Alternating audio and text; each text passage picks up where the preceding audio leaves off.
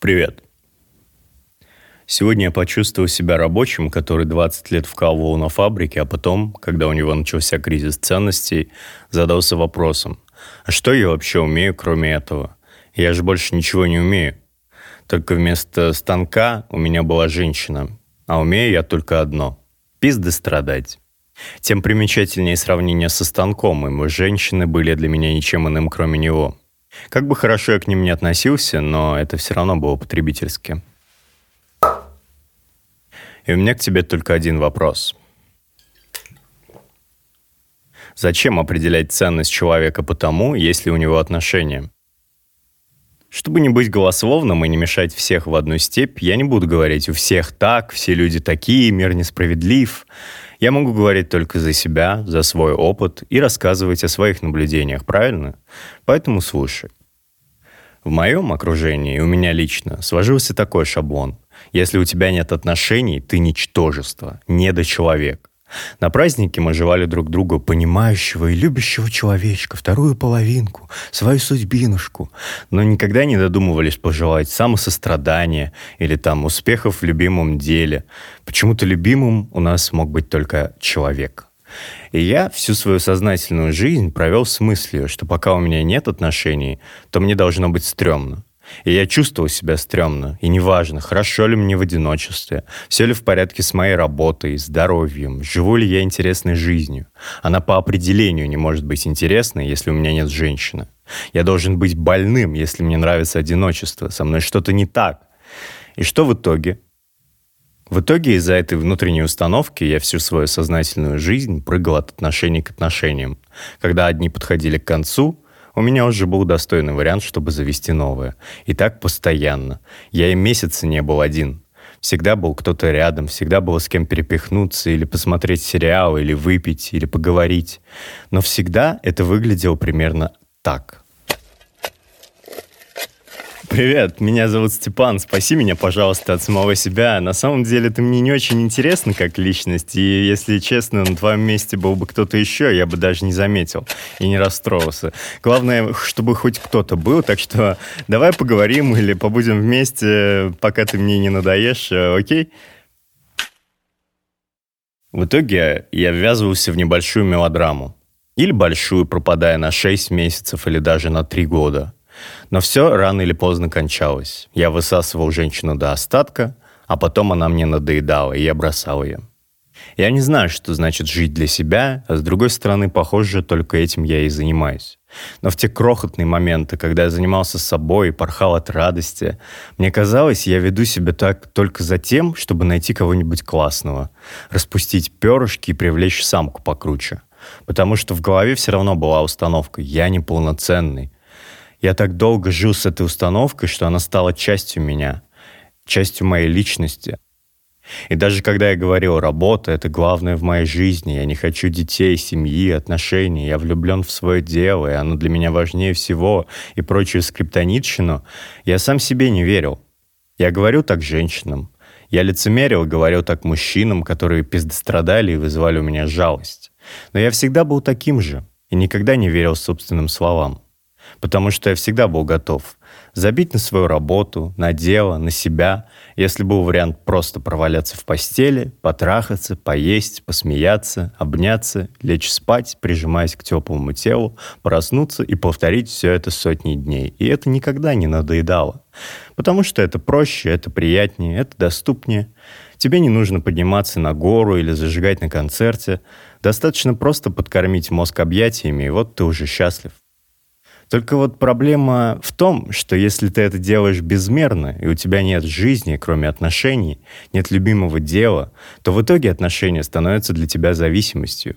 И ты хочешь все больше и больше, бесишься, ревнуешь, пытаешься присвоить человека и приковать его к батарее. Но с каждой инъекцией эмоций ты получаешь все меньше. И в итоге ты ненавидишь того, в кого был так влюблен, и переходишь на что-то покрепче на все более безумных и безумных персонажей, женщин с социопатией, склонностью к манипуляциям и психическим расстройствам, нарциссизму, пограничным синдромом личности и так далее и тому подобное. Просто потому, что те дают тебе дофига эмоций. Все эти Ссоры, выяснение отношений, домашнее насилие, ревность, ломание мебели — это так круто. Ведь после драмы секс так сладок, а нежность так приятна. И после таких людей трудно быть с нормальными женщинами, которые не пыряют тебя ножом или не пытаются убить тебя или себя, а просто спокойно реагируют на жизнь. И ты начинаешь сам саботировать отношения, придумывать драмы из ничего. Но исход всегда один. Ты понимаешь, что тебе недостаточно отношений, нужно что-то еще, что-то еще. Что-то, что-то, что-то, еще, что-то, что-то, что-то, еще, что-то, Я всегда строил из себя бушмена, хотя, окажись в буше, через три дня взвыл бы от одиночества. Я хотел бы быть странником, но я не такой.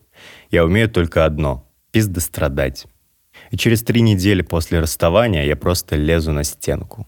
Но не от тоски по конкретному человеку, а от одиночества. И я кое-как убеждаю себя, что скачивать Тиндер — это плохая идея, что знакомиться с кем-то новым — это плохая идея, Побудь один, побудь один, побудь один, говорю я себе каждый день. Мне страшно, мне страшно, мне страшно, отвечает этот голос. Господин Фрейд врывается в подкаст. А может, э, собственно, всему виной твоя мать, дружок? Конечно, да, док. Я был фанатично привязан к своей матери лет до шести. Она была просто центром моей вселенной. Будто бы я был младенцем, которые, как показывают исследования, умирают, если не видят людей и не получают заботу до определенного возраста. И вот я был таким шестилетним младенцем, который держался за юбку.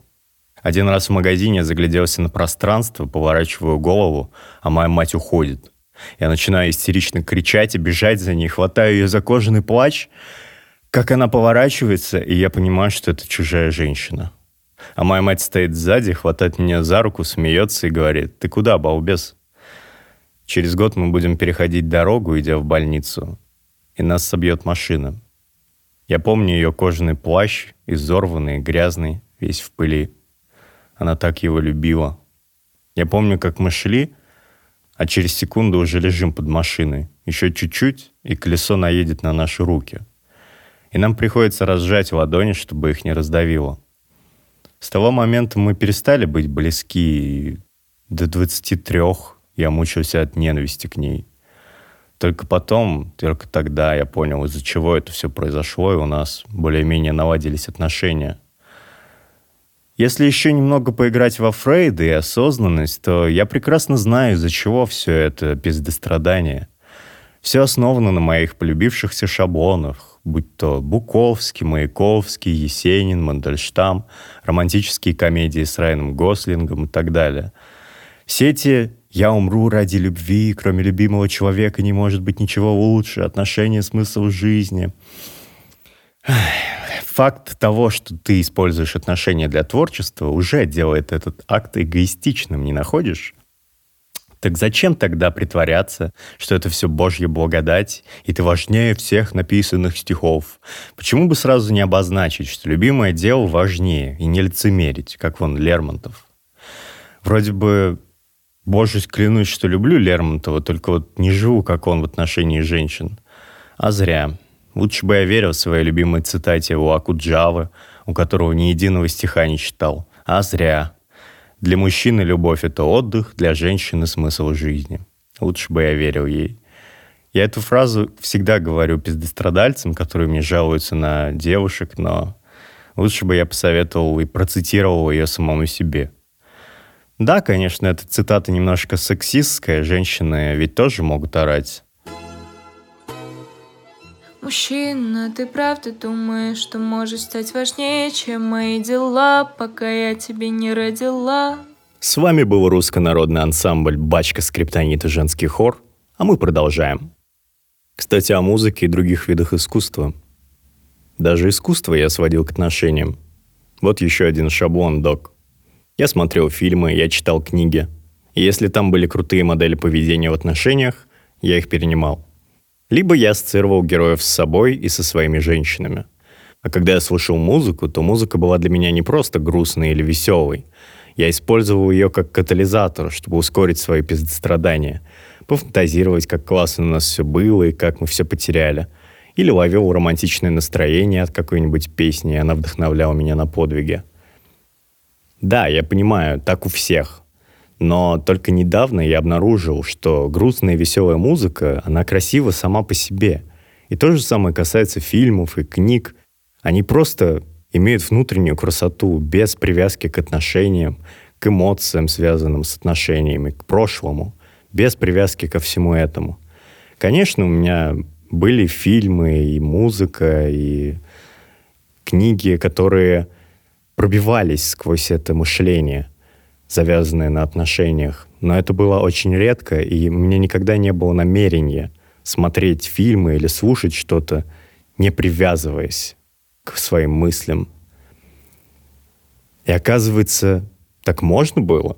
Оказывается, и фильмы, и книги можно читать, и смотреть, и слушать музыку, не привязываясь к героям, а просто слушать, читать, внимать и осознавать красоту.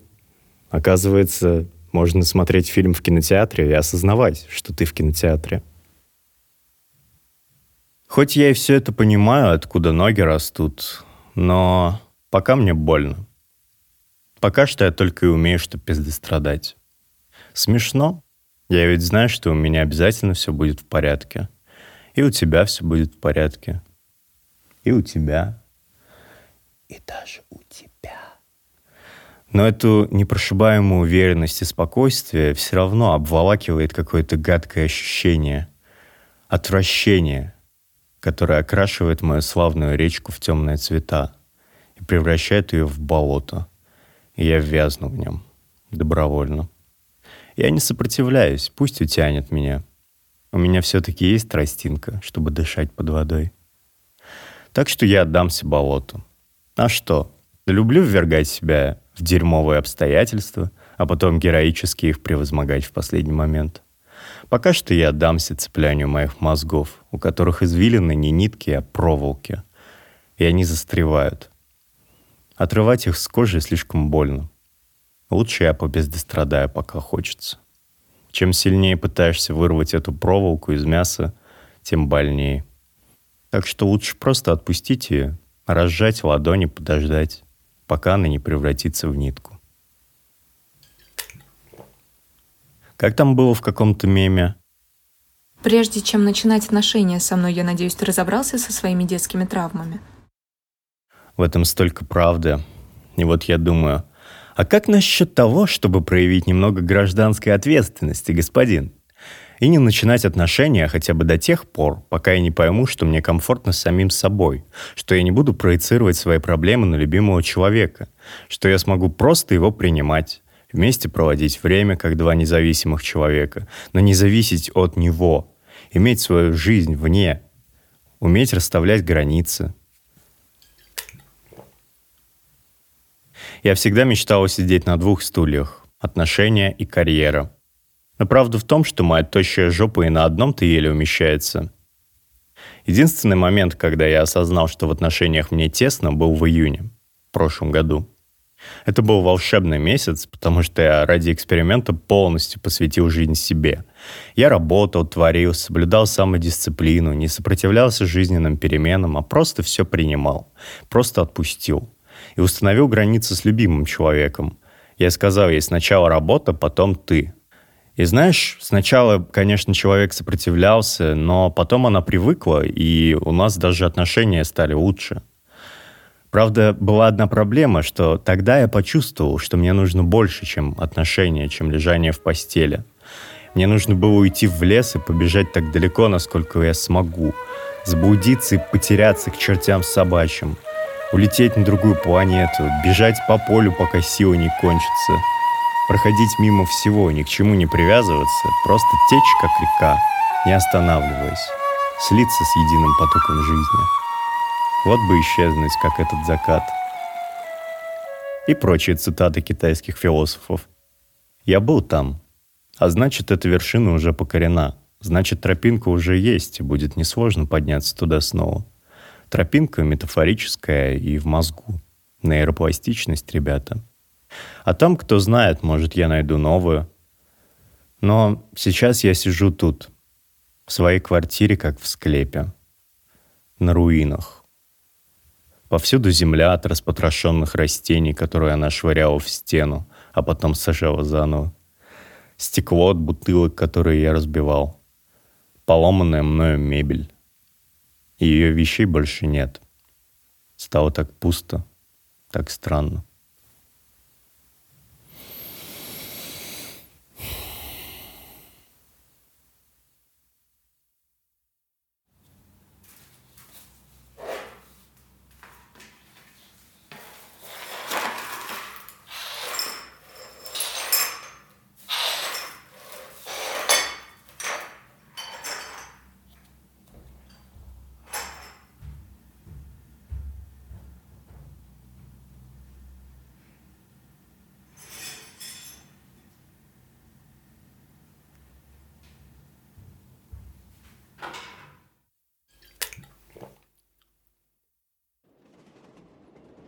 Два месяца спустя. Так что я просто собрал свои вещи и уехал к другу в другой город. От себя не убежишь, бла-бла-бла. Но я убегал не от себя и даже не от нее. Я бежал вместе с собой, чтобы растрясти свой жир. И знаешь, мне лучше. Я сел в поезд и понял, насколько же мне комфортно в пути, в движении.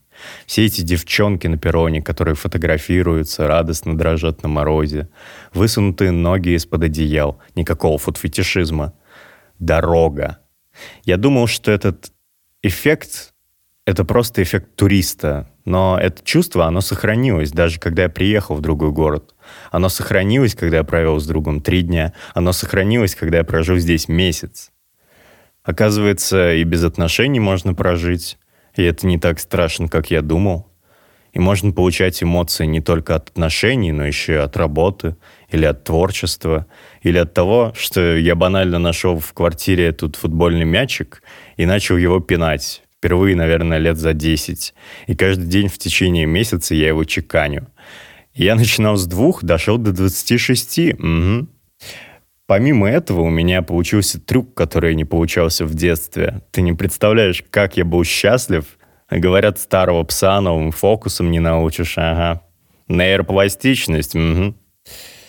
Но ты не подумай, что я стал каким-то там сумасшедшим одиночкой, который помешан на себе и на своих делах, мячик там пинает каждый вечер. Мы это уже проходили, и снова перышки распускать я не намерен. Я просто хочу быть в гармонии с собой. Я не против отношений, я против полного погружения в отношения, против идеализации. Так что если у меня появится человек, я не буду сопротивляться. Я просто постараюсь установить границы. И не косплеить Есенина в очередной раз или Маяковского. А если любимого человека не появится, я не расстроюсь. Потому что мне комфортно самим собой, знаешь ли. Рад, что мы поговорили. Услышимся.